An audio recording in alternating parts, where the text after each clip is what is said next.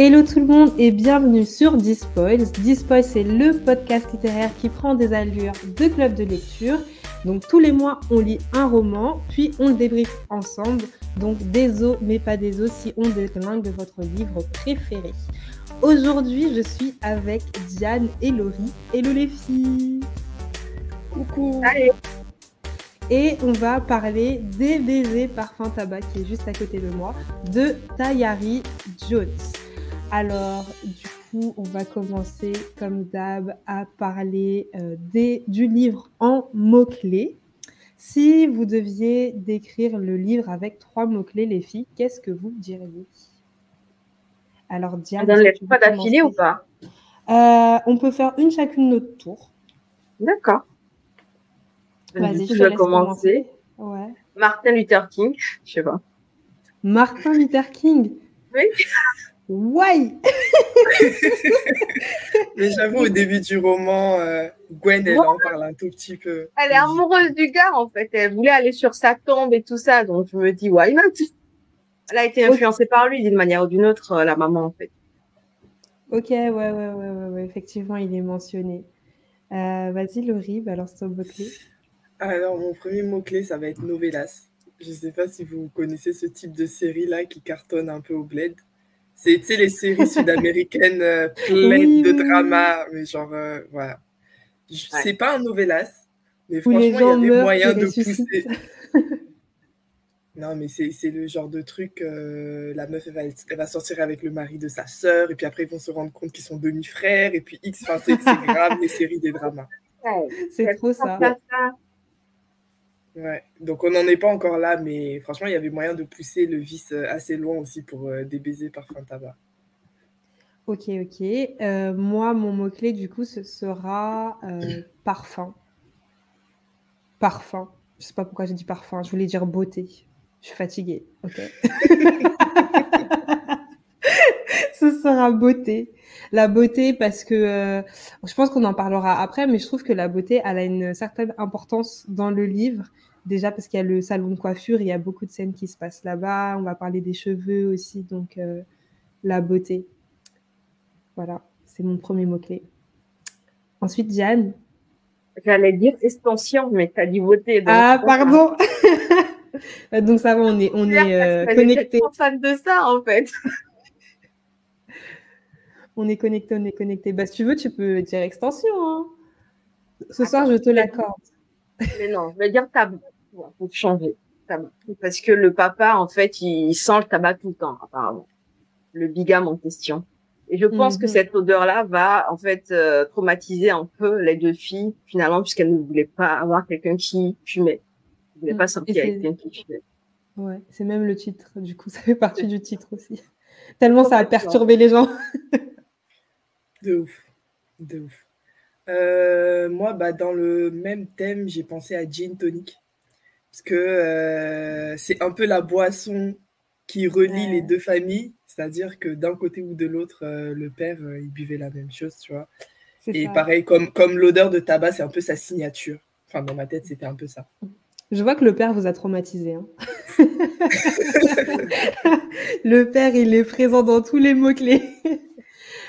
du coup, bah, moi, je vais dire secret parce que bah, c'est une histoire familiale, mais c'est une histoire avec euh, énormément de secrets et c'est ça qui va un petit peu rythmer euh, l'intrigue. Donc, ouais. Et on arrive sur les derniers mots-clés et je vous avoue que j'en ai pas, je crois. je n'ai pas de troisième mot-clé, je pense. Je pense que je vais dire communauté euh, noire parce que je pense qu'on n'a mm. même pas mentionné que ça se passe dans une communauté afro. C'est vrai. Ouais. Communauté noire. Le troisième pour moi. Ok. Euh, j'ai un troisième mot, mais je suis pas sûre que c'est exactement ça qui reflète ce que je voulais dire. C'était fraternité, hmm. mais dans le sens brotherhood. Et j'ai oublié comment on dit ça en français. C'est-à-dire bah... tu sais, il y a deux mecs qui se servent C'est ça, fraternité. Ah, sinon, le. Euh... Ouais, c'est fraternité. Je crois que j'allais dire, j'allais dire un mot, mais c'était, c'était également en anglais, donc ça marche pas. Pareil, je pensais à bromance parce qu'à Oui, moi aussi, c'était bromance auquel je pensais. Mais... C'est ça, c'est ça. Donc, du coup, fraternité, mais dans le sens brotherhood et mm. pas forcément des frères de sang, mais des frères euh, qui feraient tout. Euh, en tout cas, il y en a surtout un qui ferait tout pour l'autre. Qui ferait tout pour l'autre. Je, ah. euh, du coup, moi, mon dernier mot-clé, je pense que je vais dire jalousie ou mm. jalousie mal placée. Je ne sais pas trop comment j'ai envie de tourner mon mot-clé, mais les personnes qui ont relu le livre euh, comprendront où je veux en venir. Mais en gros, jalousie parce que, euh, vu que, bah, Diane, de toute façon, tu vas un petit peu expliquer l'histoire juste après, mais jalousie parce qu'en fait, vu qu'il y a un secret, et ben en fait, on a envie de savoir. Euh, euh, ah, je sais pas comment expliquer sans raconter l'histoire. Donc, je vais dire juste jalousie et Diane, tu vas expliquer. tu vas expliquer. Mais du coup, je peux expliquer toute l'histoire ou les premiers chapitres, comme on fait avant? Je, sais euh, Tu peux tu dire l'histoire dans les grandes lignes. Comme ça, on, ne perd pas trop de temps dessus. Ok, d'accord. Vas-y, vas-y. fini? Je te laisse continuer, c'est bon? ouais, T'as vu, mon mot-clé, il était rapide. Hein J'ai dit, j'arrive pas à expliquer. Allez, suite, bye. Bref. Allez, on euh... Alors, l'histoire selon moi, voilà, je vais essayer de résumer ça selon moi, selon ce que j'en ai, compris. En fait, c'est l'histoire euh, d'un papa qui est un bigame, en fait, qui a deux foyers et qui passe son temps en fait, enfin, il a des, il a un planning plutôt bien défini pour chacune des familles et il cache une famille à l'autre, c'est-à-dire qu'il y a une famille qui est au courant de l'existence de la première famille, mais la seconde ne l'est pas, c'est-à-dire que la femme principale, comme on le dit en Afrique en fait, la première femme, elle n'est pas au courant du second foyer. Et ce qui est intéressant dans ce bouquin, c'est qu'on ne nous raconte pas l'histoire du point de vue des mamans des différents foyers, mais du point de vue des filles de chacune des foyers. Et honnêtement, c'est une histoire qui est beaucoup plus intéressante, surtout euh, au niveau de la seconde partie, parce que moi, la partie avec Danaline, je sais pas vous, euh, enfin, à un moment donné, je m'avais marre d'elle. Et ah bon Moi, j'ai préféré la première partie. Nous hein. n'avons pas le même avis, Diane. Je confirme ce que tu m'as dit en off. Donc, euh, pour moi, voilà, c'est en fait c'est l'histoire euh, d'un drame qui va se passer en fait euh, au sein de deux familles qui sont connectées à cause du papa qui est le papa des deux familles justement. il y aura un secret de famille qui va peut-être exploser. Enfin, voilà. Il y aura beaucoup de drama sur la fin surtout, mais bon, voilà surtout sur la fin. Mais on va pas en parler du coup, parce que sinon on spoilerait toute l'histoire. Exactement. Mais euh, oui, bah, juste pour donner les prénoms, donc dans la famille principale, la fille s'appelle euh, Choris et la femme Laverne. Et dans la famille secondaire, la fille s'appelle Dana et la mère c'est Gwen. C'est ça, hein, je dis pas de bêtises.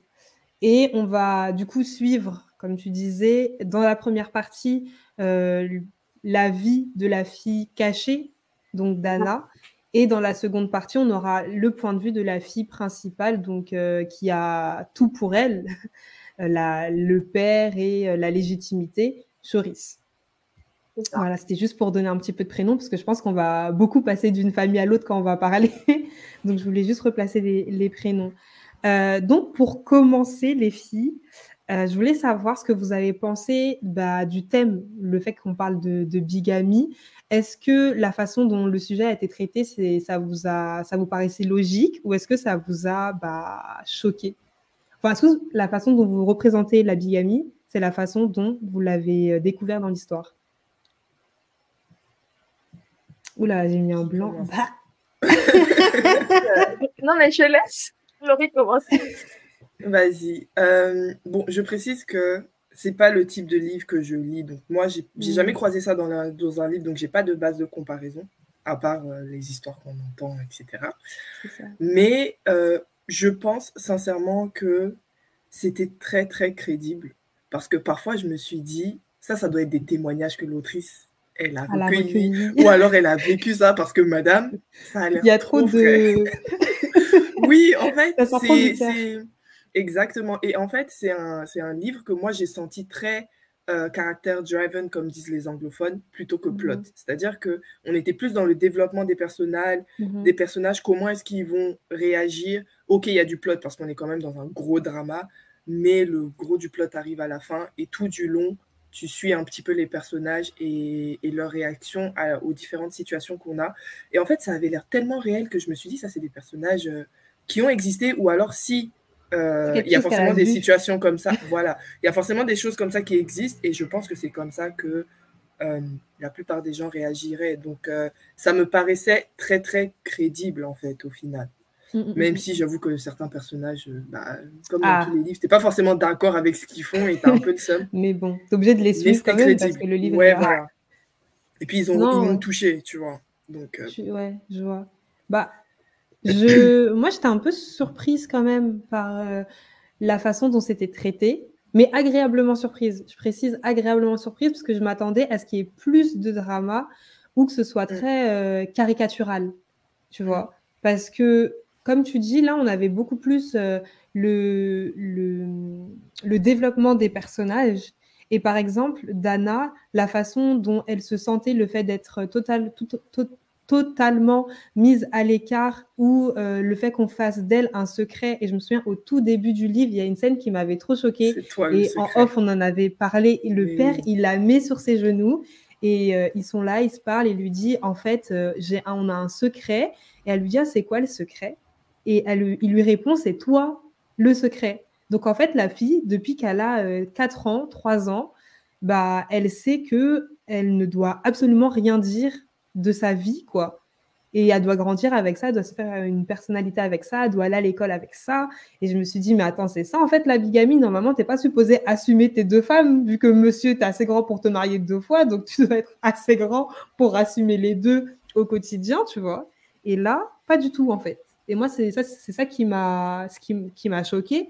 Et après, comme tu dis, bah, c'était très réaliste parce que il n'y a pas ce truc de telenovelas où les gens vont aller se griffer dessus, ils vont aller mettre du poison dans les verres des gens. Il n'y a pas tout ça. C'est que ils sont, les personnages sont résilients finalement. Ils, acceptent leur situation et ils font avec parce que bah, il faut bien vivre à la fin de la journée. Le gars, il, veut te cacher, bah, il te cache et puis euh, tu fais ta vie quand il n'est pas là, quoi. Bah, tu vois ce que tu euh, viens, tu viens de dire, ça me fait penser. Mm.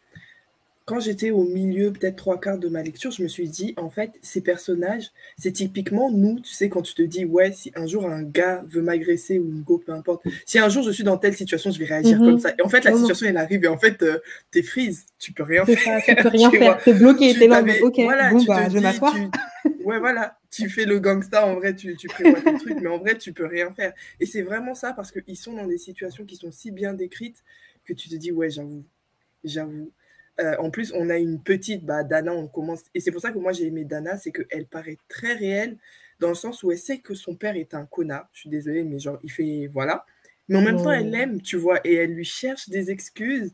Et du coup, on a une dualité où parfois elle est en colère, mais en même temps, elle cherche son attention et tu es en mode, ouais, bah, en vrai de vrai, ce serait ça dans la vraie vie, tu vois. C'est son père biologique, c'est quand même celui qui aide financièrement sa mère, si on veut. Euh, il n'a pas fait un enfant avec elle il y a un moment. Tu as fait un enfant, su. Bon. Ben ouais, nous on est adultes, tu vois. Nous on est adultes, mais dans le livre, tu la suis très petite. Et euh, même la mère, la mère aussi, euh, tu as l'impression qu'elle se sent reconnaissante mais on ne sait pas pourquoi. De, James, tu vois. Mais je pense qu'elle est reconnaissante parce que, justement, ce que elle sait qu'il aurait pu juste partir, en fait. Et là, il dit, elle se dit, bah, il n'est pas totalement là, mais il est encore là, à temps partiel. Je pense que c'est pour ça qu'elle est, entre guillemets, reconnaissante. Vas-y, Jan, je sens que tu, depuis tout à l'heure, je te vois lever les yeux. depuis tout à l'heure, elle est là, fait des mouvements de sourcils en mode Ah bon? Ah bon? Ah bon? Non, mais c'est le coup du elle est reconnaissante qui me tue, quoi. Parce que je me dis, mais la meuf, elle avait une porte de sortie pour sortir de cette situation de merde. Et elle a, elle a pas saisi. Ah, ça m'a énervé. C'était vraiment une porte de sortie. Je te jure. On peut pas vraiment. Là, on peut. Franchement, pour moi, ça sera un spoil, donc on va pas en parler. Ouais, on peut pas mais, euh, mais pour le coup, pour moi, ce n'était pas une porte de sortie, c'était limite une prison numéro 2, en fait. En mode plan B, plan Z même. Non, moi je pense que ça aurait été une porte de sortie parce que le personnage, entre guillemets, qui lui offrait cette porte de sortie, euh, ben, il était voilà, il était plus, plus soft. que James, c'est sûr. Mais cette partie du, du, livre, c'est ça qui m'a fait penser au Nouvelas. C'était le retournement de situation. Je me suis dit, oh, vous n'avez pas d'âme. mais venir en vrai, hein. je l'ai vraiment vu venir en cette, cette situation. Ouais. À la moment qu'elle a fait la petite remarque, elle a vu le gars, tu vois. J'aurais dû le rencontrer lui, tu vois. Je me suis dit, ouais, ils vont tourner ça en mode. Euh, il y, a, il y a, Aurélie qui dit euh, Je pense que Dana se sent aussi un peu privilégiée d'avoir son père avec elle, même si c'est pas suffisant. Tu vois, c'est ça. Et dans le livre, plusieurs fois, ils disent euh, Oui, mais toi, contrairement à d'autres enfants noirs euh, de, d'Atlanta, je crois qu'elle elle vient d'Atlanta, c'est ça? Ouais. toi, tu connais ton père, tu vois. En mm. mode Bon, il est pas là, mais calme-toi quand même parce que t'as pas là, t'as de la chance. Genre, elle a de la chance. Lol. Mais, mais même James, hein, parfois, euh, dans son comportement, il s'excuse pas de la situation, en fait. C'est ça. Mais il s'en Il s'excuse pas. Il, se dit, euh, mais je fais mon max, je, je, je suis un, homme bon. C'est ça. Attends, je viens te voir avec un cadeau, je t'apporte un manteau et tu oses me regarder mal. Comment oses-tu? Toi, t'es là en mode, gars, c'est juste un manteau calme. ah là là. Alors, j'ai euh, récupéré quelques audios de euh, Julie qui avait fait la, lecture commune avec nous. Je ne pourrais pas tout diffuser parce que son audio, son audio était assez long, mais il y a deux parties qui euh, m'ont pas mal interpellée et je voulais vous les faire écouter.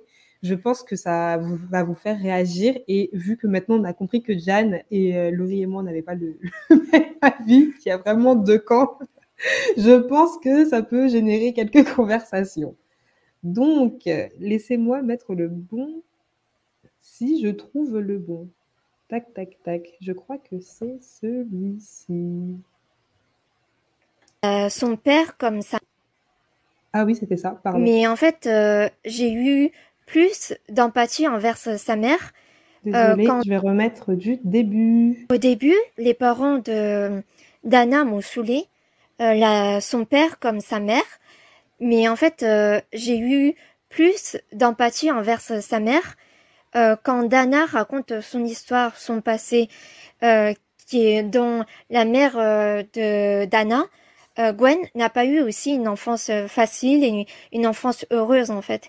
Et les schémas se répètent sur sa fille en fait, dont Dana n'a pas une enfance heureuse avec un père absent et euh, du coup une mère qui veut la protéger mais euh, mais un peu stricte. Et en plus elle n'est pas l'enfant euh, légitime. La fille légitime de James, son père s'appelle Choris et en fait une fois sa mère va emmener Dana en cachette voir sa fille légitime qui s'appelle Choris et euh, du coup, elle va dire à sa fille Dana qu'elle est qu'elle est mieux que Choris, euh, regarde comment elle est, euh, tout ça.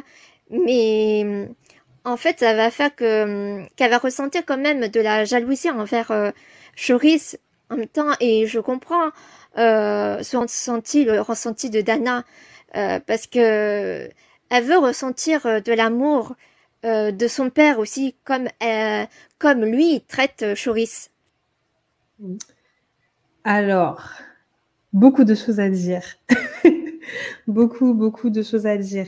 Euh, déjà, est-ce au tout début de l'audio, Julie a dit que bah, les parents de Dana, donc James et euh, Gwen, l'a saoulé, littéralement. Et je me suis, enfin, moi, ça m'a tout de suite interpellée parce que je me suis demandé, est-ce que finalement, vous avez trouvé qu'il y avait comme un comment dire, un déséquilibre? Bah, il y en a un clairement, mais qu'est-ce que vous avez pensé du déséquilibre entre la relation James-Dana, donc la fille légitime, et la relation James-Choris Et du coup, bah, comment les mères interagissent dans tout ça? Est-ce que vous avez trouvé ça finalement assez sain, la manière dont ça a été fait? Est-ce que justement ça pouvait que déclencher des jalousies? Euh, Je sais pas. Qu'est-ce que ça vous a évoqué, cette, euh, cette relation? L'impression que Laurie veut parler. Si tu veux, j'y vais, il n'y a pas de souci. Hein, comme tu veux. Non, t'inquiète. Euh, qu'est-ce que j'allais dire? Bah, Déjà, moi, je trouve que Gwen n'a pas été une bonne mère. Clairement, euh, entre si on doit comparer les deux mères, pour moi, elle n'a pas été une bonne mère, mais elle n'était pas dans la même situation que la Verne, tu vois. Ok, ouais. Donc, le truc, c'est que la base de comparaison n'est pas lisse pour savoir si au moins il assumait ces deux femmes, on allait se dire bon bah il y en a une qui voilà. Mais Gwen s'est retrouvée dans une mauvaise situation et euh, déjà moi je trouve que James et Gwen là ils se méritent. Je suis désolée hein. parce que je m'explique. Non non je, je m'explique. Il y a il y a un point qui m'a choqué dans la partie de d'Anna, c'est que elle a dit une phrase c'est euh, ma mère n'a brisé aucun couple Genre, en gros, euh, ma mère n'est pas responsable d'avoir brisé aucun couple, elle a rien fait, c'est juste l'amour, etc. Et je me suis dit, toi, tu es une enfant, tu vois. Parce que ta mère, quand elle a rencontré ton père, elle, savait qu'il était marié. Elle a su dès le début, tu vois. Donc, elle savait qu'elle rentrait dans les problèmes. Je suis désolée de dire ça comme ça, mais elle savait qu'elle rentrait dans les problèmes, tu vois. À partir de là, tu peux pas te plaindre quand le gars, enfin, quand le gars te, te te dit d'être euh, reconnaissante déjà du fait qu'il assume ta fille. En fait, c'est ça le truc. Et je me suis même posé la question, si c'était Laverne qui avait eu Choris, parce que Choris c'est la petite sœur, si on veut, de Dana, si mm. c'était la Choris la première fille, est-ce qu'il allait assumer même Dana? Il n'allait pas assumer. vous Voilà, est-ce que vous avez juste il jamais assumer. Ah, mais... C'est ça. Lui, il voulait un enfant. Ah, non, mais parce que du coup, alors question, mais imaginons, euh, effectivement, Choris, c'était la première, mais, euh, mais Dana, imaginons, c'était euh, Dani. C'est un homme. Ah oui, oui, oui, bah il y a ça aussi. Il voulait un garçon. là, là ça aurait sûrement tout bouleversé. Non, là, si tu sens Dani serait devenu le légitime. C'est sûr. tu vois? Donc, non, donc ouais, pour moi, c'est. Enfin, si on doit vraiment comparer les deux mères, même si Gwen, elle a souffert pendant son enfance, comme a dit Julie, c'est vrai mais euh, elle cherche les problèmes. Genre, aller te mettre avec un homme marié de base, c'est chercher les problèmes, tu vois. Je suis désolée, voilà. Euh, la Verne, en tant que mère, pour moi, c'est... Par exemple, on n'arrête pas de répéter que Choris a été privilégiée, elle a eu la chance, etc. C'est la meuf qui a mm. tout eu. Sauf que pour elle, c'est la norme. faut pas oublier ça. Elle, elle est juste née, elle a son père, elle a sa mère, et c'est une norme elle a jamais su qu'elle était privilégiée. On n'est pas venu lui dire attention, tu as ça comme privilège. Au contraire, elle, elle se trouve moche. Sa mère euh, ne l'aide pas dans ce côté-là, dans le sens où c'est en mode les deux, elles savent qu'elles sont average, il n'y a rien à faire, mais bon, on va avoir des beaux cheveux au moins, tu vois. en mode on va être gentil, au moins on va avoir des beaux cheveux. Donc, euh, mais elles sont même pas gentilles. Moi, je les ai pas trouvées genre... Moi, je les ai trouvées très Moi, je les ai trouvées normales. Non, ouais, je les ai trouvées chiantes. Ah ouais? Ah ouais ah, ah Franchement, quand j'ai commencé partie 2, là, la choriste, je voulais la gifler. J'en pouvais plus. J'avoue que j'ai préféré elle Dana. Que se, elle faisait que se plaindre. Euh, et que euh, elle est pas assez belle et que oh non là j'ai pas assez d'amis et que nanana, mais tu vois ce que tu es en train de dire ce que tu es en train de dire c'est des problèmes de, de lycéenne classique tu vois donc elle elle a eu juste une enfance mais j'aime pas les lycéennes normale tu vois, les gens comme toi, on peut pas discuter avec toi. j'ai aimé la partie, char... euh, la partie euh, Choris, c'est ça ou Charis? Je sais même plus comment elle s'appelle. Choris. Mais je vais vous dire pourquoi après. Par contre, j'aimerais bien réagir sur le fait, sur la comparaison des deux mamans, en fait. Pour moi, les mhm. deux sont horribles parce que je trouve que leur petite était trop mature, trop rapidement. Et moi, je trouvais pas ça normal. Les deux mamans étaient trop bizarres dans l'éducation de leur fille. Que ce soit Gwen, en fait, en lui exposant la réalité crue, ou que ce soit l'autre qui se vraiment qui en fait se penchait énormément sur sa fille pour euh, gérer son salon. Je trouvais que les deux mères étaient pareilles en fait. Faut pas oublier que Laverne elle, elle est tombée enceinte à 14 ans. Et elle s'est mariée à 14 ans, elle a commencé à travailler, tu vois. Donc moi je me suis dit de son côté à elle elle n'a elle a pas connu le, le, le, côté lycéen. Parce qu'à à 14 ans, tu es en quoi Troisième, seconde, au mieux. Troisième, quatrième, troisième, ouais. Ouais, voilà. Donc, elle n'a elle a même pas, côté le, elle pas connu le côté lycéen où tu te fais draguer par les gars, tu as tes premiers baisers. Elle, elle est rentrée et puis l'enfant, elle est tombée enceinte, on l'a mariée. tu vas dans un. Fin du game. Bah, merci. et je me suis dit, elle a, entre guillemets, une excuse, même si ça, a, ça a fait en sorte que, ben, comme tu dis, hein, Dana, enfin, Choris, du coup, elle avait trop de choses sur ses épaules pour un rien et se poser des questions d'adulte, en fait, au final, ça servait à rien. C'est pas normal. Elles étaient des gamines, Mais... avaient des réflexions d'adulte, c'était pas normal. Non, Choris, elle n'avait pas de réflexion d'adulte, hein. calmons-nous. Hein. Elle avait des problèmes d'enfant. Elle avait des problèmes d'enfant, mais après, tu sais, la partie oh, au niveau trouvé du salon. dans un placard avec un garçon. Oh là là là Oui, mais... non, mais ça, ça détruit des vies. J'ai tellement ri. J'ai dit, ils ont même pas le temps de se faire un bisou, c'est bon, plus de réputation.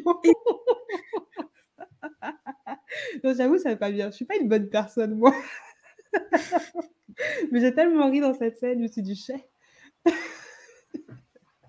Mais franchement, enfin, Choris, son histoire, je lui ai pas donné tellement d'intérêt. Parce que je trouvais que chez elle, tout était, ouais, bah, comme tu dis, Laurie, average. Tout... Il n'y avait rien d'intéressant. Elle n'était pas intéressante. Mais elle-même, elle sait qu'elle n'est pas intéressante. Il n'y a rien d'intéressant chez elle, en ah, fait. Et alors que Dana... c'est comment elle regardait Dana, en fait. Parce que moi, tu sais, quand je lisais la partie de Dana, j'avais un mm. regard différent de celui que portait Chori sur Dana après. C'est là que j'ai compris que Dana, elle se donnait des airs, finalement. Parce que, tu sais, dans sa réflexion, dans sa tête, tu te dis qu'elle sait ce qui se passe, elle est consciente de sa situation, elle est quand même assez forte, elle ne se laisse pas berner. Mais au regard mm. de Chori, c'est une gamine qui, qui tremblote. Ah, du coup, je me suis dit, waouh, la partie de Chori, c'est très intéressante. Parce que celle de Dana, en fait, j'avais une, toute, une toute autre image de Dana. Et c'est à cause que j'aimais la partie de Choris. En fait, c'est pas à cause de ses réflexions à la con. C'est une ado classique. Mais c'était le regard qu'elle portait sur Dana qu'on n'avait pas. Parce que Dana ne portait pas ce regard sur elle-même, en fait. On sait pas. Mais ça veut dire qu'au début, tu pensais quoi de Dana? En fait, la manière dont Dana commence son histoire, elle commence en disant que son père est bigame. Une fille qui te dit ça, elle a quel âge quand te disait ça? C'est le soleil qui Non, mais c'est après. non, non, non. Je pense que moi, j'ai compris que euh, la narration de Dana, c'est une Dana adulte qui nous raconte son enfance. Son enfance. Alors que, Choris, c'est juste Choris qui raconte. Choris, on a l'impression que c'est pendant qu'elle vit la chose parce qu'elle sait pas. Enfin, on a des parties où elle sait pas ce qui s'est passé et puis mm. on, on, la suit dans la découverte de ça. Mais Dana, dès le début, tu vois, on a même des réflexions en mode. Euh, Maintenant, avec le recul, je pense que Nanana, c'était plutôt ça, tu vois. Donc, moi, j'ai pris la chose de la narratrice Dana. Bon, elle, a, elle est peut-être pas adulte-adulte, mais pour moi, elle avait déjà la vingtaine, en fait. C'est peut-être pas la ah Dana de la fin. Bah ouais, parce que quand elle commence, déjà, elle parle de, de ses 5 ans, etc. Au niveau de temporalité, parce que du coup, as eu du mal avec la narration de Dana à cause de ça, parce que j'avais l'impression que c'était une gamine, et puis parce que j'avais l'impression que non, elle avait l'air plus mature, et puis elle retournait au côté gamin. Enfin, bah, là, justement, moi, moi j'avais l'impression que c'était une adulte qui était très sincère sur comment elle pensait avant. Tu vois, c'est-à-dire qu'elle expliquait comment elle pensait ah, avant. Du coup, effectivement, tu es dans la tête d'une enfant, mais racontée par une adulte qui a été cet enfant. C'est comme ça que je l'ai vécu vraiment. Alors que Choris, effectivement, si on voulait vivre la révélation, forcément, on, devait être dans la tête d'une Choris qui ne sait pas au début, tu vois? ouais, ouais, ouais, ouais. J'allais dire un truc, mais j'ai oublié, tant pis.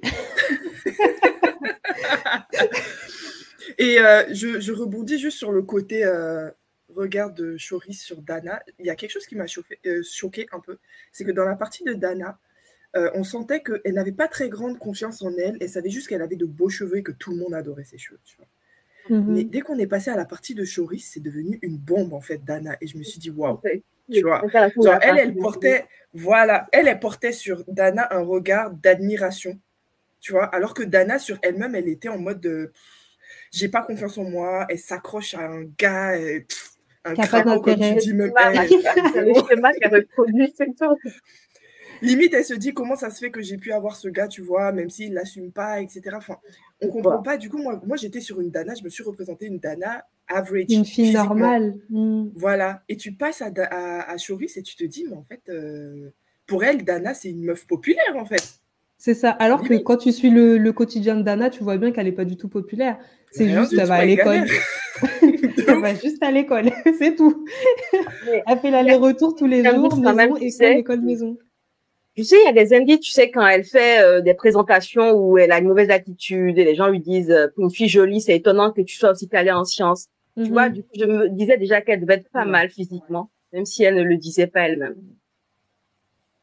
Ah, il y a, y a euh, alors je ne sais pas si je vais bien le prononcer, mais Pajli, qui nous dit, en étant euh, en LC dessus, donc en lecture commune, Dana, la narration, je me disais qu'elle était adulte qui raconte son passé. Donc ouais, c'est ce que tu disais, Laurie. Mais j'avais le, j'avais le même, euh, le même ressenti parce que des fois même elle faisait des parenthèses dans son récit. elle disait, euh, comme avec du recul, je pense si ou en étant adulte, voilà comment j'analyse le la, la situation. Donc elle faisait souvent des, des parenthèses dans son récit. Donc. Et du coup, je rebondis sur ce que tu disais, Laurie, par rapport aux euh, cheveux Je ne savais pas si on allait en parler, mais euh, ça tombe bien parce qu'on nos mots-clés en parlaient et tu en as parlé, donc je rebondis tout de suite dessus. Mais qu'est-ce que vous avez pensé en fait euh, de l'importance de la beauté et des cheveux dans, dans le récit? Parce que, comme tu disais tout à l'heure, bah, comment elle s'appelle? Dana, elle a, des beaux, elle a des longs cheveux. Et à Atlanta, ça surprend tout le monde en fait qu'une qu'une noire, qu'une afro-américaine ait des longs cheveux aussi soyeux, aussi. En fait, ils ont tous les bons caractéristiques. C'est-à-dire, c'est quand tu penses aux beaux cheveux, euh, c'est les cheveux de Dana, tout simplement. Et du coup, ça surprend tout le monde qu'elle ait des beaux cheveux, donc on lui attribue beaucoup de de, caractère de oui, de, caractère, un caractère assez sympathique. On la prend pour une fille gentille, une fille intelligente. Enfin bref, on lui donne beaucoup de, de caractère amélioratif, alors que, comme on vient de le dire, en fait, c'est une random girl. Elle n'a rien de particulier. Et de l'autre côté, on a du coup Choris qui, elle, nous dit que bah, elle n'a pas des longs cheveux, du coup, elle se sent pas belle, euh, les gens la regardent pas forcément, etc., etc. Et en plus de ça, l'intrigue du livre se déroule énormément dans le salon de coiffure de euh, la mère de Choris, c'est-à-dire la Verne. Donc, euh, qu'est-ce que vous avez pensé de bah, toute l'importance qu'on donne aux cheveux et à la beauté dans, dans ce livre? Et Je te laisse commencer cette fois-ci, euh... euh, pour moi, en fait, il y a juste une scène qui m'avait un peu surprise, tu vois. J'étais là, je me disais, mais en fait, ils abusent quand même parce que c'était, en fait, Dana, elle était au lycée, je crois, et il y avait un souci. Il y avait sa grand-mère qui était en train de, je vais pas spoiler, et t'avais le l'ami de enfin t'avais le frère de son papa. Enfin le frère pas de son, de son papa qui est venu. Il s'appelle comment? Riley. Riley. J'ai déjà oublié son prénom. Sincèrement je lis trop de trucs bizarres c'est toi T'as Riley qui vient au lycée et en fait Riley c'est un afro qui a la peau très très blanche et t'as en fait euh, t'as une représentante de l'école qui fait la remarque ah je comprends mieux d'où tu viens tes cheveux j'étais là en mode ah oui, c'est vrai qu'on lui dit ça. En mode, euh, bon, c'est pour ça tes cheveux, t'es pas totalement noir. C'était là en mode, ok, merci. Non, mais c'est abusé. Je me suis dit, mais du coup, c'était ça qu'elle se faisait. En fait, donc c'était les gens, en fait, ils étaient hyper en mode, ses cheveux sont trop beaux. C'est pas normal qu'une fille noire classique ait des cheveux aussi beaux, c'est ça? C'est ça. Mais il y a un moment aussi quand, ben, quand comment s'appelle, Choris et Dana se parlent pour la première fois. Donc Choris, elle est en totale admiration face à, Dana parce que bah waouh, elle a trop des beaux cheveux, elle est trop populaire, blablabla. Et l'une des premières choses qu'elle lui dit, c'est est-ce que c'est tes vrais cheveux? Et Dana dit bah oui, celle en mode, bah, enfin qu'est-ce que tu me racontes là? Oui, c'est mes cheveux. Et du coup, Dana, euh, Choris veut toucher ses cheveux pour être sûr qu'ils sont vrais. Genre qu'elle arrive bien à la racine de sa tête. Et j'étais en mode, est-ce que vous êtes assez proches désormais là pour toucher déjà les cheveux l'une de l'autre? C'était super, c'était une scène super gênante, surtout quand tu sais que bah, Choris, elle n'a pas du tout confiance en elle et que l'une des raisons pour laquelle elle n'a pas confiance en elle, c'est euh, bah, les... à cause de ses cheveux, quoi. Et j'ai trouvé ça aussi super intéressant que on oppose du coup une fille avec euh, des cheveux longs, soyeux, etc. et une fille qui, euh, qui a tout le contraire. Et idem pour les mères. La mère de Dana, elle a des très beaux cheveux et la mère de Choris, bah, elle est coiffeuse, mais elle explique que, pareil, elle n'a pas l'impression d'avoir des super beaux cheveux.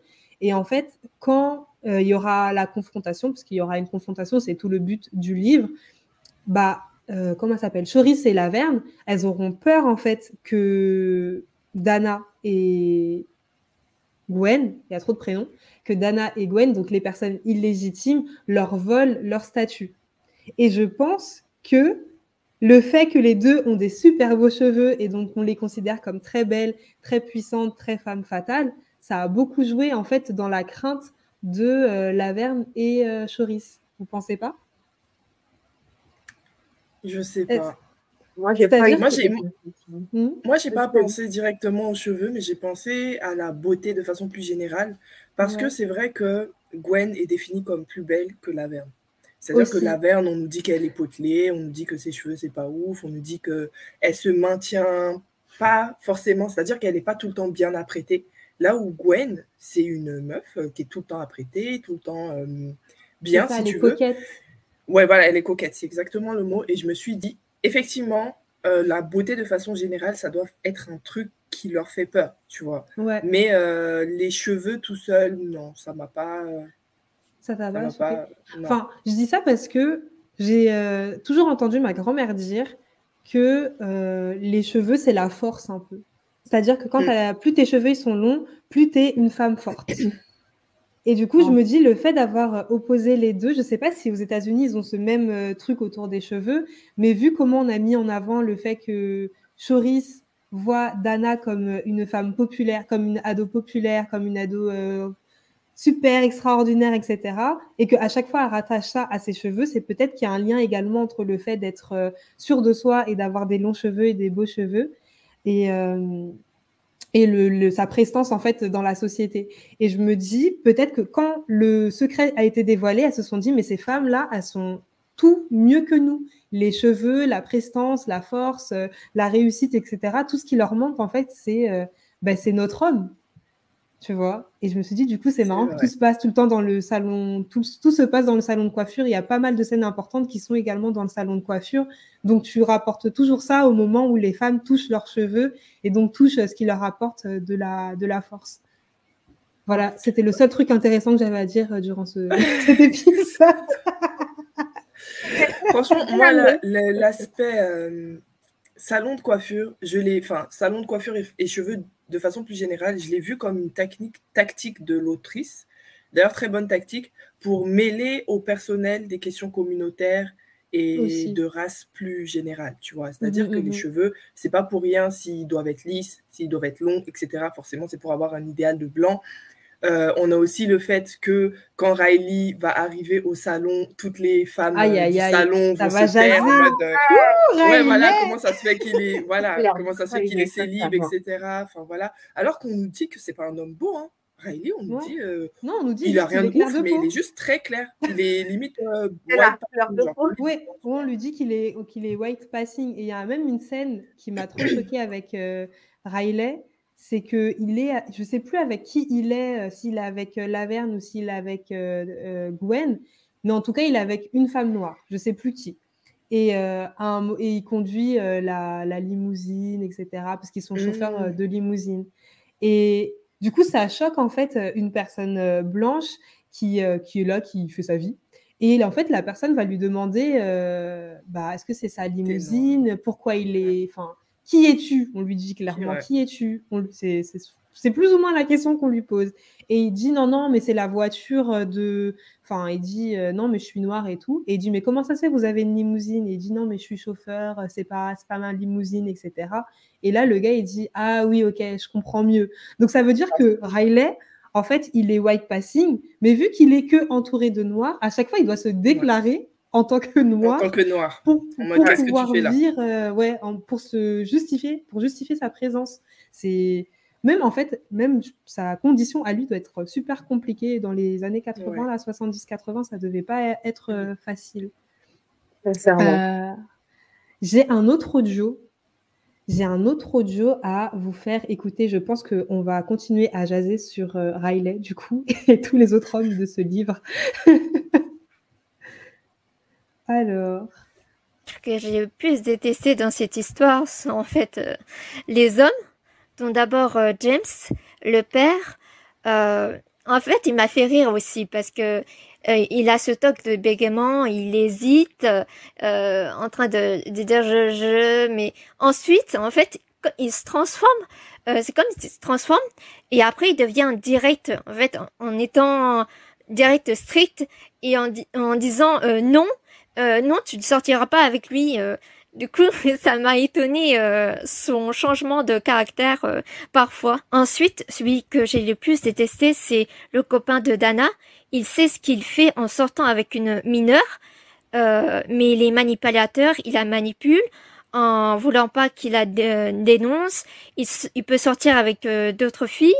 il est aussi violent et du coup, il est vraiment toxique à fuir autre homme euh, toxique aussi, euh, il y a en fait euh, le père de Gwen, la mère de Dana, qui est aussi horrible en fait et qui est éduqué de Gwendoline de façon stricte mais aussi horrible en fait comme père et pas bon père. du coup, ça a joué sur l'éducation de, de Gwen et comment elle élève sa fille Dana? Alors, je vais reprendre. Voilà, je vais juste reprendre la petite phrase que j'avais mis pour ne pas oublier cette partie. Les hommes, dernière race après les crapauds. Et je pense que ce livre, il illustre bien ma phrase, c'est-à-dire qu'on a plein d'hommes dans ce livre et il n'y en a pas un pour rattraper l'autre. Ils sont tous exécrables. Et euh, du coup, je vais vous, ben, vous poser la même question que euh, Julie, quel est le personnage masculin que vous avez le moins aimé? Moi, je dirais James, parce que honnêtement, j'avais envie de lui le défoncer à chaque fois. Il m'énervait. J'avais envie de le foutre, de lui balancer son commence à bégayer. Pour qu'il clame, parce que honnêtement, je me suis. il faisait tellement de traces à sa fille Dana, en fait, qui était vraiment motivée pour étudier et tout ça, que moi, je me suis dit, il abusait. il abusait mm, mm, énormément. Mm, je vois même pas ce qu'on lui trouvait l'air moche. Il bégayait, mais qu'est-ce qu'elle lui trouvait? Je ne comprenais pas.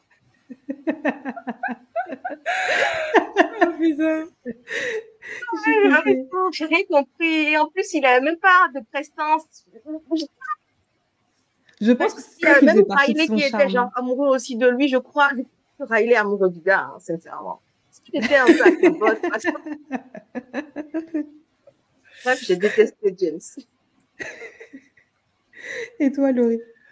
Euh, Franchement, avant de dire mon personnage que j'ai détesté, et encore, je ne sais même pas encore, mais euh, il faut quand même saluer la, le talent de l'autrice, dans le sens où on n'est pas dans un livre où on essaie de pourrir les hommes. Au contraire, on essaie de ah. les humaniser, mais ils sont tellement des merdes qu'on peut pas les aimer. Parce que quand même au début, je vous avoue, j'ai eu un peu de peine pour James, tu vois. Et c'est parce qu'on le voit à travers les yeux de Dana sa fille qui l'aimait. Et en grandissant, elle a eu une désillusion. Et moi aussi, j'étais en mode Ah bon? Donc, je suis comme ça, tu vois? Mais, mais, mais tu sens vraiment que l'autrice, elle n'est pas en mode je vais les juger, je vais, je vais vous dire que ce sont des merdes. Non, je vais juste vous montrer. En plus, à travers les yeux de point ce sont des merdes. Voilà. Et vous allez vous faire votre jugement. Et en fait, le jugement, euh, c'est des merdes. Mais Donc, il y en a vraiment pas un pour attraper l'autre. Page une, bah je me suis dit, mais ce gars est une ordure quand il a dit à sa fille que c'était un secret, il, il, avait déjà tout perdu en fait. Tu vas dire à ton enfant de 3-4 ans, c'est un secret. Donc toi, tu es. Non, mais je me suis dit, le gars, il est né après la honte. Ou avant la honte. Je Je sais plus c'est quoi l'expression, mais en tout cas, il n'est pas né en même temps qu'elle. mais, tu vois quand même la partie, euh, je sais pas si vous vous rappelez, la partie où on a raconté l'histoire de James vraiment, c'est-à-dire comment il a mhm. dû se marier avec euh, la Verne. Oui, ça fait de le la fait que voilà, le fait qu'il a dû se marier avec elle non, pour assumer, mais au final, non, il est non, ça fait pas de la peine. Non, non, je retire. Non, non, non, ça fait pas de la peine. je reprends sur tous mes mots. je... Non, non, non. Ça fait pas de la peine. Pardon, ah. qui lui a dit d'aller fourrer son kiki dans le dos? C'est bien fait pour lui. Mais, mais attendez, justement, moi je me suis. Vous, vous connaissez toute l'histoire, mais au moment où on nous a raconté cette partie de son histoire, on nous a pas encore raconté parce que la partie où il a couché avec euh, la Verne, c'est au moment de Choris, enfin, c'est à la partie de Choris, donc c'est vers la fin. Mais dès la partie de Dana, on nous raconte qu'il n'avait pas le choix, ils sont mariés depuis 10 ans, nanana, Et donc, en fait, on a essayé une certaine rédemption, mais tellement c'est une quoi. C'est pas possible. Ouais, eh, ça être là, je suis déjà énervée. Voilà, moi, je, franchement, je pensais comme Aurélie. La hein. Ça a eu son histoire, elle est vraiment horrible, finalement. Tu sais, elle a eu sa petite phrase, euh, finalement, tu sais, quand il s'est passé l'incident. Enfin, je ne sais pas si on appelle ça incident. Je veux pas mhm. détailler, sinon c'est du spoil, je suppose. Ouais, c'est du spoil. Je sais pas de quoi tu parles, donc je réponds oui. je parlais du soir où elle s'est retrouvée seule avec James, en fait, euh, dans l'appartement et qu'elle lui a demandé euh, ce que tu as fait en fait. Est-ce que c'est du euh, VIOL Il n'a pas su lui répondre en fait. Ah oui, parce que c'est ça, ça m'avait choqué aussi. Ça, parce que lui-même il sait. C'est dit ce gars c'est une pourriture. Pardon, je suis. C'est ça, ce mec, poubelle, tu tires, je sais pas, il tu tires la très bien n'importe quoi. En fait, c'est le type de mec, tu sais, quand on dit euh, men are trash, et on va, on va dire euh, pas tous les mecs, et tu vas te rendre compte qu'il y a un pote à côté, voilà, en mode, euh, c'est un mec dans la vie de tous les jours, tu te dis, il cherche pas les, la merde, il fait juste son taf, il est sympa, en guillemets. Et quand tu fouilles dans sa vie, il est, il est gentiment une ordure. En fait, c'est ça. Il va être tout le temps cordial, tout le temps gentil, mais en fait, c'est une Mm. grosse ordure dans tout ce qui est résultat de ses actions, dans tout. ce- C'est en mode, il a, il a pas voulu être dans cette situation, il n'a pas fait exprès. Mes frères, à un moment, ça suffit. c'est pas possible de faire connerie sur connerie comme ça, tu vois. Enfin bref, effectivement, moi, c'est James aussi euh, que j'ai détesté. Non, Mais je pense que chacun des hommes de cette histoire, s'ils avaient une histoire autour de leur vie, on allait autant les détester. C'est-à-dire que vraiment, c'était tous des ordures. Il n'y en avait pas un pour rattraper l'autre. Du grand-père oui, jusqu'au petit con, là. Donc, Mais euh, Mais Riley, moi, c'est le, père. Non, Non, Riley- non. Riley, il me- à la fin, il me faisait même pas pitié parce que lui aussi, il cherche pas assez. Suis méritait désolée, des je sais pas. juste pour le remettre dans le droit chemin. Riley, non mais... Non, mais- Riley, c'était du n'importe quoi. Le gars, il, il garde des secrets, il n'est même pas concerné. En fait, pourquoi tu vas te rentrer dans les problèmes?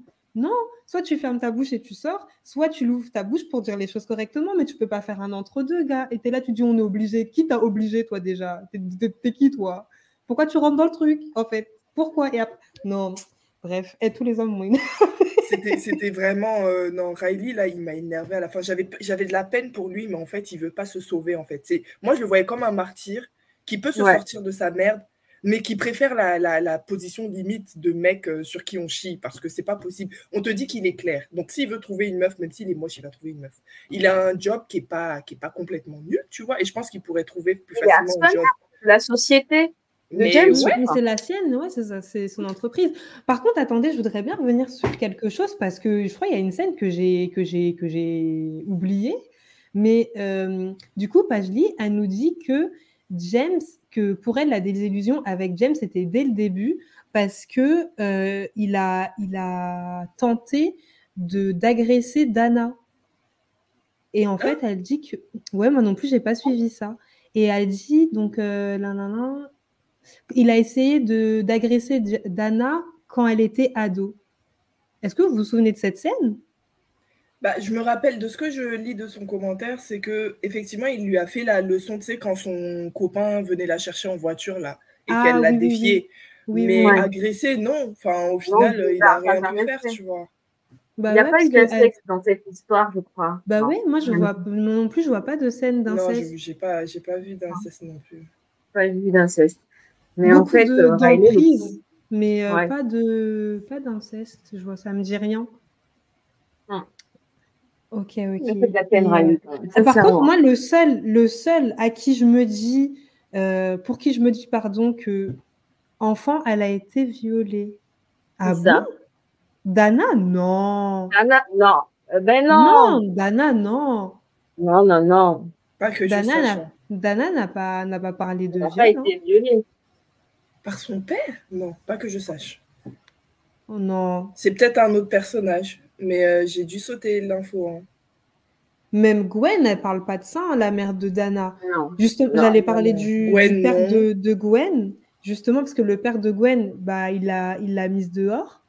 Et moi, c'est le seul, même si ce qu'il a fait, c'est, je, tu vois, je, je suis pas d'accord du tout avec la façon dont il a géré la situation, mais c'est le seul où je me dis, ok, euh, je pardonne, on va dire, parce que après le temps a coulé, l'eau a coulé sous les ponts, etc.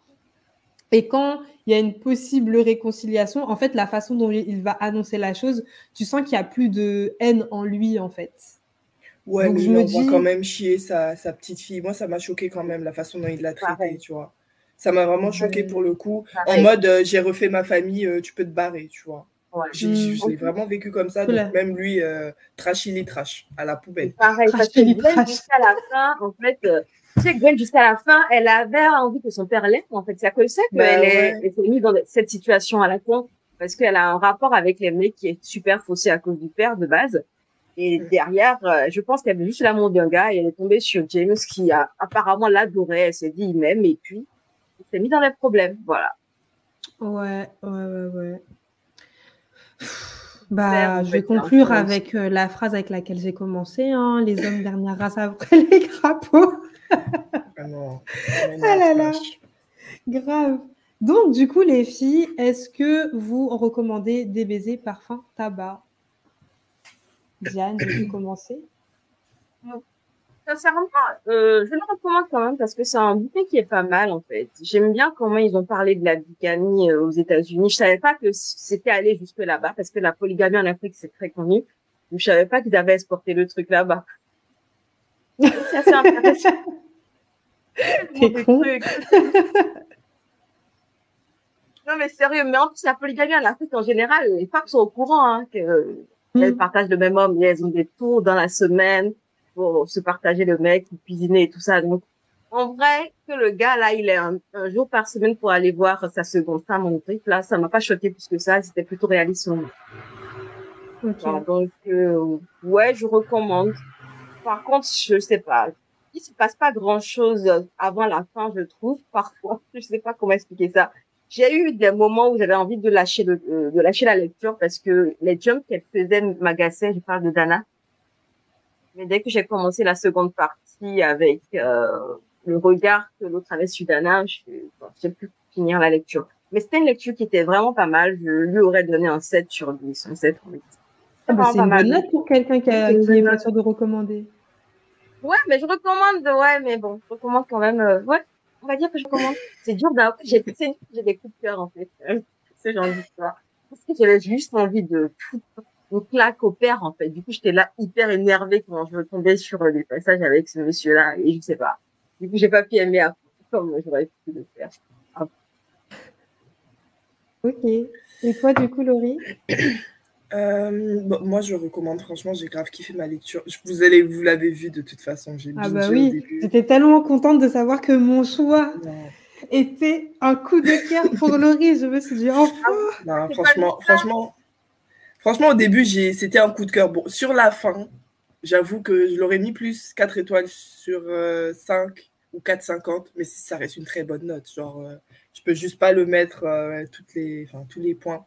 Mais j'ai grave kiffé j'ai aimé beaucoup. Je pense que j'ai beaucoup aimé à cause de l'écriture de l'autrice aussi, qui est simple, mais efficace en fait. J'aime bien ce type d'écriture qui n'en fait pas trop, mais tout est là. Je trouve qu'elle est très douée pour se mettre, pour se mettre dans la tête de certains personnages en les humanisant. Moi, j'aime bien quand les personnages, tu as l'impression que c'est vraiment quelqu'un, tu vois. Mm-hmm. Ce qui est dur à faire en fantasy, je tiens à préciser, vu qu'ils ont tous des pouvoirs. Mais il y a des auteurs qui y arrivent. mais j'ai grave aimé ça. Et effectivement, c'était un livre plutôt lent. Et d'habitude, j'aime pas ça. Et malgré ça, j'ai kiffé. Donc, euh, franchement, moi, je recommande à fond, à fond, à fond. Bah, euh, moi, je suis contente parce que je recommande et que j'ai aimé ma lecture de A à Z. Et je pense que j'ai même plus aimé que ce à quoi je m'attendais. Parce que moi, je pensais vraiment voir un livre côté un peu telenovelas. Je reprends du coup ton expression, Laurie, mais c'est vraiment ce à quoi je m'attendais, avec des dramas qui arrivent assez rapidement et finalement, en fait, on laisse le temps euh, aux choses de s'installer, on laisse le temps aux, personnages de se développer. Et le drama arrive vraiment à la toute fin. Et encore, j'ai même du mal à dire que c'est un drama qui arrive à la toute fin parce que la façon dont les gens vont gérer les choses, c'est très réaliste. Et, euh, et j'ai bien aimé aussi, dernière chose, qu'on ait le point de vue des deux filles et pas juste un seul point de vue. Donc, euh, le fait qu'on reprenne l'histoire de zéro pour l'expliquer du point de vue de la, de la, de la fille légitime, j'ai bien aimé ça. Ça m'a surprise. Je me suis dit, attends, attends, attends, attends, là, ça devait être le drama. Pourquoi on reprend tout de zéro? Mais j'ai bien aimé. Comment? Je pense qu'ils n'ont pas tout repris. Ils ont juste repris la dernière partie du oui, point de vue mais... C'est ça, ils ne reprennent pas de, euh, du fait qu'à la, de, de, ces quatre ans, des quatre ans de Choris, mais quand même, euh, le la fin de la première partie, c'est là où on aurait dû avoir finalement le début du drama ou quelque chose comme ça. Et finalement, elle dit non, c'est trop tôt, les gars. Allez, on voit ça du point de vue de Choris maintenant. Et euh, j'ai bien aimé, euh, j'ai bien aimé ça. J'ai bien aimé ce parti pris parce que je pense que ça aurait été la facilité de tout de suite montrer le drama, c'est ce à quoi on s'attend. Et finalement, elle dit bah, elle se met un peu dans la difficulté et c'est réussi à la fin. Donc, juste pour ça, pour le pour la difficulté qu'elle s'est mise, je le, recommande. Et du coup, j'en profite pour lire deux autres avis parce que Aurélie et euh, pas Julie. Du coup, je dis ton surnom, mais c'est Julie en fait. Mais je donne le surnom. Donc Aurélie nous dit euh, qu'elle le recommande aussi, surtout tout ce qu'il ne faut et c'est surtout tout ce qu'il ne faut pas faire en tant que parent, même si je pense que c'est pas évident pour eux car ils n'ont pas de mode d'emploi. Mais tu sais, personne n'a un mode d'emploi. Il y en a qui se débrouillent mieux que. Donc vraiment, ce sont des très mauvais parents. Et ensuite, du coup, on a Julie qui dit qu'elle le recommande aussi, même si euh, elle le, elle le recommande pas pour les âmes sensibles.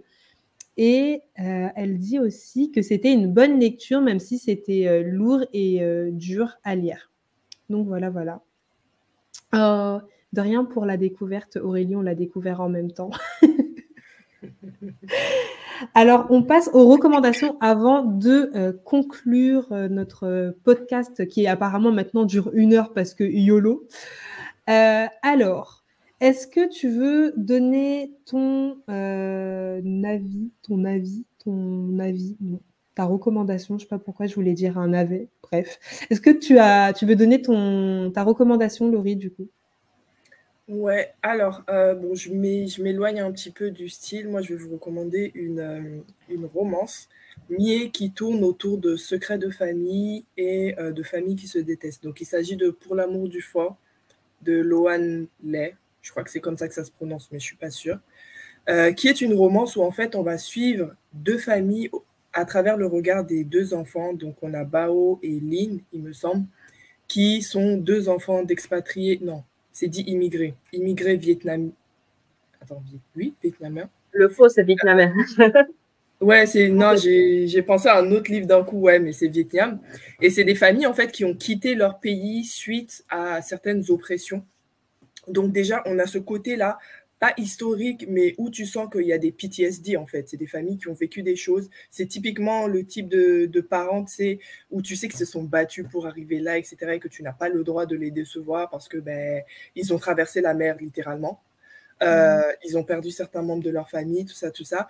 Et on ne sait pas pourquoi au début les deux familles se détestent. C'est-à-dire qu'elles ont des restos face à face, euh, mais elles se détestent, elles se pourrissent. C'est-à-dire il y a, il y a la famille de Bao qui est la plus ancienne dans le quartier, donc ça se passe aux États-Unis, mais je ne sais plus où exactement, euh, qui est la plus ancienne dans le quartier, qui arrête pas de pourrir la famille qui va arriver euh, en face. Et on ne sait pas pourquoi, genre on se dit, bah, ils, ils doivent bien se connaître de quelque part, hein, mais euh, ils se pourrissent. En fait, ils font des ragots les uns sur les autres. voilà.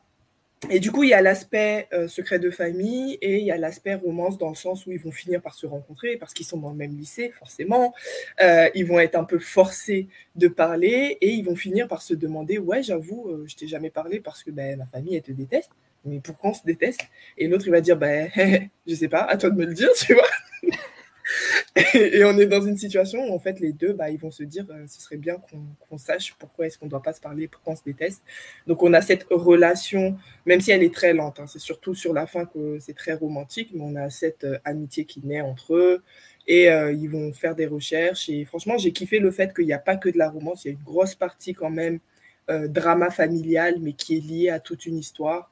Et ouais, franchement, je recommande, j'ai bien aimé. Je crois que il y avait des parties que j'avais pas trop aimées, mais parce que c'est du young adulte en fait. Il y a des facilités qui sont faites, donc rien de révolutionnaire. Mais c'était mhm. vraiment top et ça donne faim. Parce qu'on est bah, dans des familles de restaurateurs, donc on parle beaucoup de bouffe. Comment j'avais faim quand je lisais le livre là? Eh? Non, vraiment, je vais pas mentir, j'avais faim. Alors que je connaissais aucun des plats dont il parlait, mais forcément, il décrivent. C'était tellement bien décrit. Bon, ça, ouais, de ouf. Carrément, je suis allée sur Google, j'ai tapé les noms des plats pour voir, et ouais, ça a l'air bon. Mais, euh, mais ouais, non, je, je recommande, c'est pas mal. ok, ok, ok. Jeanne, je te laisse présenter ta reco. Ok, ben, du coup, moi je recommande euh, Sublime Royaume de Yazi. Euh, c'est un roman qui va parler en fait d'une famille euh, afro. C'est une famille d'origine ghanéenne en fait qui a immigré aux États-Unis. Et du coup, euh, ce qui va être intéressant, et qu'on va suivre en fait, c'est la relation vraiment très compliquée qu'il y a entre une mère et sa fille. La mère, elle est très très croyante. En fait, la religion c'est tout pour elle et la fille c'est une scientifique, c'est une neurologue, enfin une chercheuse en neurologie qui elle ne jure que par la science. Et du coup, euh, ces deux-là vont devoir cohabiter le temps de la dépression de la maman qui est, qui est allée chez sa fille Et c'est intéressant dans le sens qu'en fait, on, te raconte toute l'histoire de A à Z parce qu'il y a eu un drame familial, il y a un problème avec le papa qui est, comment dire, il y a eu un, possible abandon, il y a des problématiques de désamour maternel qui vont être abordées parce qu'il y a des préférences sur les enfants. Et c'est un livre que j'ai trouvé très intéressant dans toutes les thématiques qu'il euh, qu'il abordait de manière générale et que, voilà, j'ai bien aimé.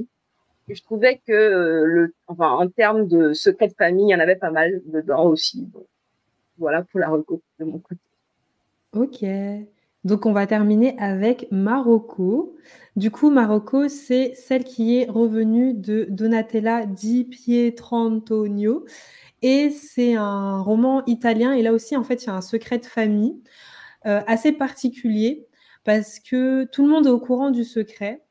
Euh, sauf la fille qui est revenue. Donc on va suivre une narratrice de 13 ans qui a grandi avec des personnes qu'elle pensait être ses parents. Sauf qu'à ses 13 ans, on lui, on lui annonce que euh, ce ne sont pas ses vrais parents et on va la retourner à sa famille euh, biologique. Voilà, on la dépose devant la porte de sa famille biologique et ses parents adoptifs la laissent là avec ses valises. Donc, elle passe un peu de, la petite fille pourri gâtée à une fille parmi tant d'autres, parce que sa famille biologique, ils ont, il me semble, cinq enfants. Donc, elle est un peu, euh, voilà, comme ça. Elle s'entend pas forcément avec euh, ses frères et sœurs. Elle les connaît pas. Euh, elle vient de la ville, ils habitent à la campagne. Elle avait un statut assez aisé. Elle était en école privée, elle faisait de la danse, de la musique, etc. Et là, elle se retrouve, bah, à la campagne, euh, école publique, pas d'activité, il faut aller euh, récupérer à manger, euh, limite il fallait faire la cueillette parce que sinon on mange rien le soir, il mange pas forcément de viande. Enfin vraiment, elle passe du tout au tout. Et c'est très compliqué parce qu'on lui donne pas de, de raison en fait à ce, à ce secret qu'ils ont gardé pendant 13 ans. Elle a aucune information, personne ne veut lui expliquer pourquoi bah, elle, elle était dans une famille qui n'était pas la sienne. Et c'est elle en fait qui va essayer de découvrir bah, ce qui s'est passé, pourquoi elle était chez cette famille, pourquoi cette famille l'a rendue, surtout parce que bah, tout, se passait, tout se bien, il n'y a pas eu de, de, clash ni quoi que ce soit. Et donc euh, voilà, c'est celle qui est revenue. Et du coup, j'ai n'ai pas dit son prénom parce que j'ai pas son prénom et parce qu'on ne le donne pas dans le livre. C'est pas que c'est pas que j'ai oublié pour une fois, c'est que bah on n'a pas donné son prénom. Et j'ai bien aimé ce, j'ai bien aimé ce livre. Il est assez court. Et la raison pour laquelle je l'ai plus, je l'ai le plus aimé, c'est parce qu'en fait, la petite, elle a 13 ans, mais je l'ai trouvée très résiliente, en fait, euh, dans sa façon de, voir les choses. C'est-à-dire qu'elle va, elle va presque accepter, en fait, le fait qu'elle habite à la campagne et qu'elle ait retrouvé ses, ses, parents biologiques. Et elle va quand même essayer d'avoir la vérité. Enfin, elle est énervée, mais elle accepte quand même sa nouvelle vie. Et c'est pas facile, je pense, de faire ça à, à 13 ans. Donc euh, voilà, du coup, j'aime bien aimer ce livre et je le recommande. voilà, voilà. Bref, je vois que ça fait une heure deux. ça fait une heure qu'on est en train de parler. Du coup, on va s'arrêter là pour euh, l'épisode d'aujourd'hui. J'espère que euh, l'épisode sur des baisers parfum tabac bah, aura, vous aura plu. J'espère que ceux qui ne l'ont pas lu bah, vont le lire parce qu'il est vraiment bien. Encore une fois, on est trois à le recommander, ce qui est assez rare dans les épisodes de Dispoil. Il y a toujours ah, quelqu'un pour dire euh, non, ne le lisez pas. Là, pour une fois qu'on se met tous d'accord, c'est que vous pouvez vraiment y aller euh, sans, euh, sans crainte. Et du coup, bah, si l'épisode vous a plu, bah, n'hésitez pas à en parler autour de vous, à partager l'épisode, à nous mettre un pouce euh, sur YouTube, à nous mettre des étoiles si vous écoutez en podcast et vous pouvez toujours nous rejoindre sur notre Instagram à dispoils.podcast. Le mois prochain, qu'est-ce qu'on lit en juillet? Je sais plus ce qu'on lit en juillet. Ah si, j'ai retrouvé. En juillet, en juillet, on va lire la parabole du sommaire de Octavia E. Butler. Je ne sais pas si vous vous souvenez, mais c'est un livre que euh, Gloria nous a recommandé dans un précédent épisode et euh, Laura nous l'a également recommandé plusieurs fois. Du coup, à force de recommandations, on le lit cet été, même si c'est pas un livre très joyeux, c'est pas du tout un livre euh, ambiance summer, mais on va quand même le lire cet été. Donc, si vous êtes partant pour participer à la lecture commune, vous êtes les bienvenus. On vous met le lien dans le Discord. On vous met le lien du Discord dans la barre de description. Et je pense qu'on va commencer la lecture commune la semaine prochaine, c'est-à-dire pas le 4, peut-être le 11. Ça me paraît bien le 11, un lundi, commencer la semaine avec un livre pas joyeux. Je trouve ça bien. ça nous laisse le temps de le commander si on l'a. Et ça laisse le temps de le commander. Voilà. Merci, merci Diane d'apporter des arguments qui ont beaucoup plus de sens que les miens. Bref, sur ce, je vous souhaite une bonne soirée. Je vous dis à la prochaine, les filles. Et je vous envoie des cœurs sucrés. Tchuss. Bye. Ciao.